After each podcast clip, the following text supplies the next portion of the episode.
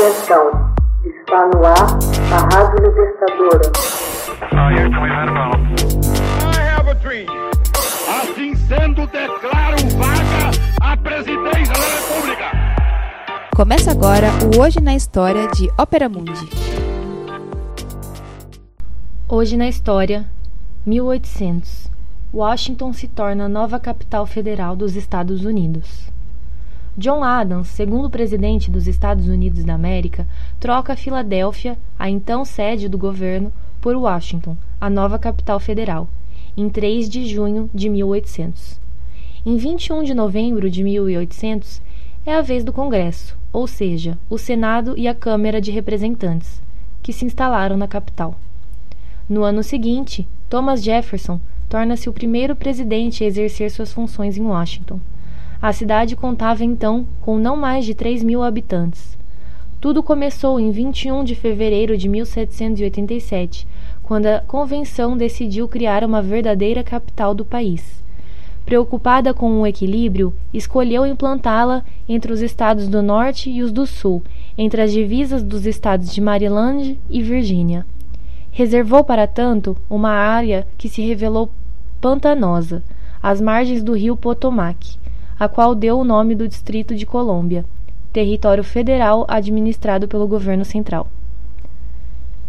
O plano de urbanismo da capital foi obra do arquiteto francês Pierre Charles L'Enfant, que decidira construir uma cidade real à imagem de Versalhes.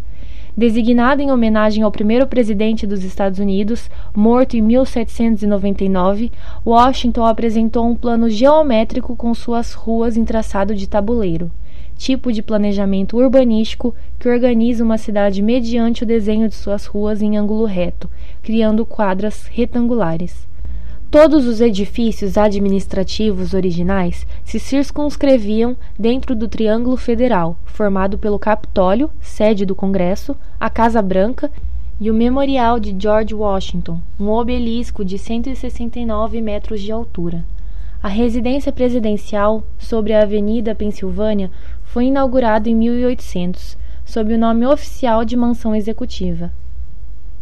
No entanto, essa designação foi rapidamente deixada de lado em favor de Casa Branca, White House. Parcialmente incendiada pelos ingleses em 1812, foi reconstruída no estilo neoclássico georgiano. A cidade de Washington, de 750 mil habitantes, se distingue de outras cidades norte-americanas por suas construções relativamente baixas e entrecortadas por generosos espaços verdes.